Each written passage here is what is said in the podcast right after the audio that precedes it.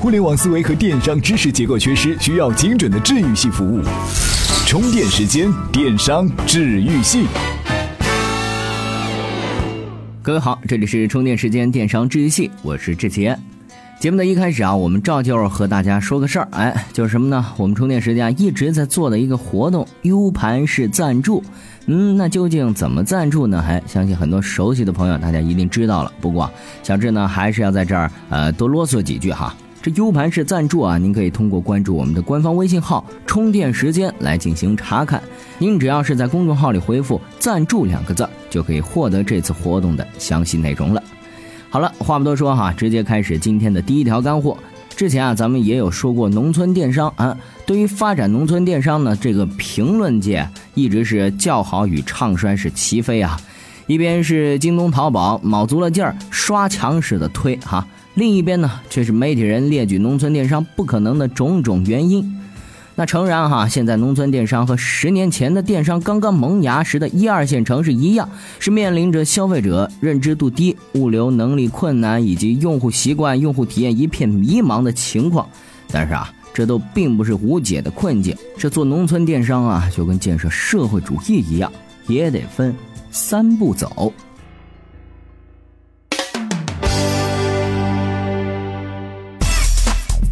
建设农村电商要分三步走。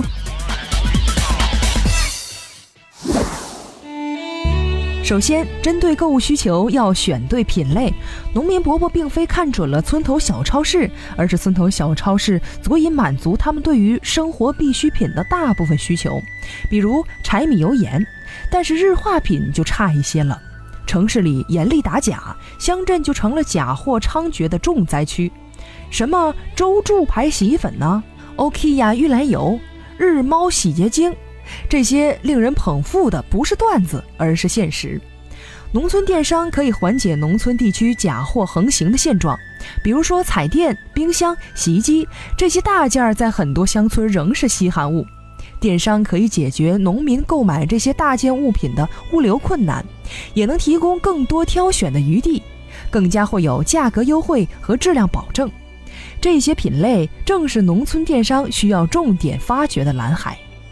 第二，要找准推广方法。其实，赶集进城采购对于农民来说，不仅仅是为了买东西，也是一种精神需求，是枯燥的男耕女织生活的一种调剂。如果电商想打入农村市场，那么就要找准农村的用户推广痒点。京东和阿里的刷墙站看似好笑，但却是针对当地用户行之有效的推广方法。再比如，之前有媒体报道过村级代购员，就是解决了很多上年纪但不会网购、畏惧网购的问题。此外，联合当地小卖部发展 O2O，也是解决最后一公里难题行之有效的办法。第三，如何培养消费习惯？精打细算其实并不仅仅是农民的特征。而我们每个人都会这样，在几年前，我也曾不敢注册淘宝，怕被盗号。然而，习惯和认知都会变化。农村电商的认知突破口在哪儿呢？我觉得可以转变思路，变引进来为走出去。要农民伯伯掏钱买东西很难，但是帮他们把瓜果梨桃卖出去就另当别论了。通过农村电商帮助村民挣钱，让他们了解农村电商，产生信任，改变认知，再辅以相关的引导，培养用户的消费习惯。其实啊，农村电商要做的呢，不是一个单纯的网站，而是一个平台，就如同现在的打车平台哈，不仅仅是瞄准了乘车者的用户需求，更加是发掘了私家车的这样一个需求。顺风车的火热呢，就证明了这一点。那咱们的电商创业者们哈，与其不断在竞争激烈的一线城市当中创造需求，为什么不能去花一些功夫在还是一片蓝海的农村去发现需求、满足需求呢？好了，我们感谢专栏作家于伟林对上述内容做出的贡献。这里是充电时间，电商治愈系频道。欢迎回来，这里依然是电商治愈系频道，我是小智。电商哈，对于农村来说呢，或许是个非常时髦的东西。但是呢，对于一些企业来说，如果说现在还在大谈电子商务哈，可以说是已经落伍了。自从咱们的这个李克强总理哈在两会上提出了“互联网加”概念之后，传统企业转型“互联网加”的风潮啊是愈演愈烈。这传统企业如果着手准备向“互联网加”转型，大前提是需要更加具有商业创新的精神。哎，为什么呢？因为在转型之后所面临的这个挑战那是非常艰巨的。哎，在下面的观点看来哈，至少会遭遇以下五个方面的挑战。传统企业转型会遭遇哪五大挑战？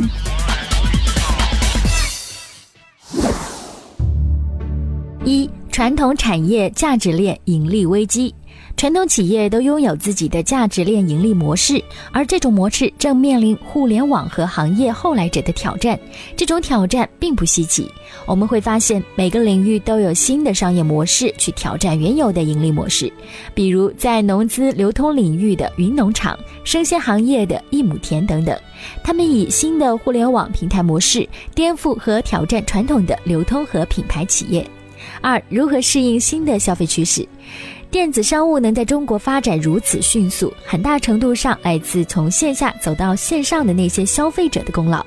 今天，O2O 平台和应用端如雨后春笋般出现在消费者身边，消费者又率先从线上走到了场景化。场景化彻底改变了原先的消费方式，从单纯的购物行为转变为基于位置去消费。对于传统企业来说，如何能够接触到随时随地都在变动位置的消费者？营销资源投向哪里？怎样塑造品牌，都是迫在眉睫的新挑战。三、怎样处理好传统企业资源？传统企业在线下积累的渠道、资源、客户、经销商，在向互联网转型过程中是否还有价值？不保留是否会带来亏损？如何激活传统产业资源？是想完成互联网加的传统企业集体面临的挑战。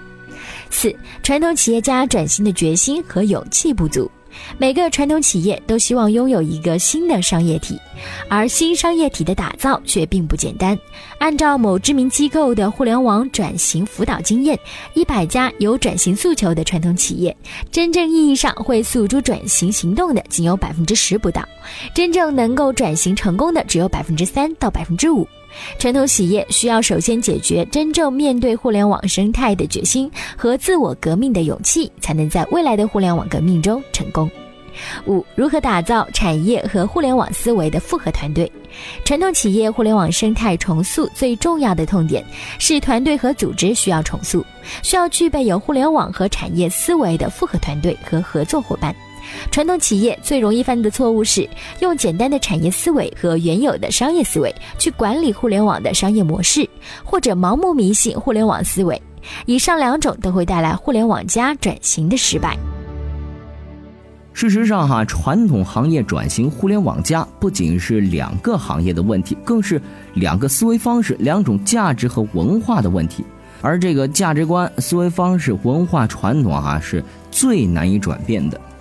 那传统企业啊，如果实在是改造不了自己，或许可以考虑通过投资与并购啊，完成与互联网基因的配对啊，繁衍出一个新的自己。嗯，就像这个大自然自然界里面一样哈，通过繁衍完成进化。好了，以上内容感谢瑞云智瑞的曲飞宇先生对节目内容的贡献。怎样才能加入我们的微信交流群呢？在微信公众号“充电时间”中找到群入口按钮，根据提示进行相关操作。这样你就能和同频道的小伙伴们待在一块儿啦。前不久，京东方面宣布，拍拍网总裁惠英春卸任，是去转做国际品牌招商首席代表。那这个接任者啊，是原来拍拍公关市场负责人宋阳赞。一年以前呢，拍拍气势汹汹的要做 C to C 搅局者，哎，一年之后负责人调走，接任者竟然是公关业务负责人。看到这儿哈，我们可以下一个结论了：拍拍已死，有事烧纸。那拍拍的衰落，归根结底有哪三个方面的原因呢？我们来听听看。拍拍衰落的三大原因：一、标品思维做 C to C。拍拍的定位是 C to C 平台，但其过多的精力放在限制假货和山寨。其实，个性化和山寨完全是一枚硬币的两面。当京东大谈无假货时，也就意味着自己在泼掉脏水的同时，连孩子也倒了出去。一个 C to C 平台如果完全能做到无假货、无山寨，在当前的中国电商环境中，只有一种办法，即将所有产品完全标准化，即用 B to C 的思维去运营 C to C 平台。这也就使得拍拍缺乏 CJC 平台所应有的个性化的产品和服务，导致拍拍与京东官方体验无差别，也就为拍拍今天的衰败埋下伏笔。二，拍拍不应押宝微商。微商商业模式的核心在于利用微信、微博等社会化媒体的熟人关系进行市场销售，也就意味着整个微商的重心在传播而非平台。在实操层面，微商从业者只需要在社交平台中发布产品信息，用户通过微信私信等方式下单，再用微信或支付宝支付，是不需要平台支持的。原因很简单，微商多基于熟人关系，而平台多是为陌生人成交时提供担保，因此拍拍交易平台并非微商刚需。当然，也有微商心怀做大理想，需要借助交易平台实现陌生人成交。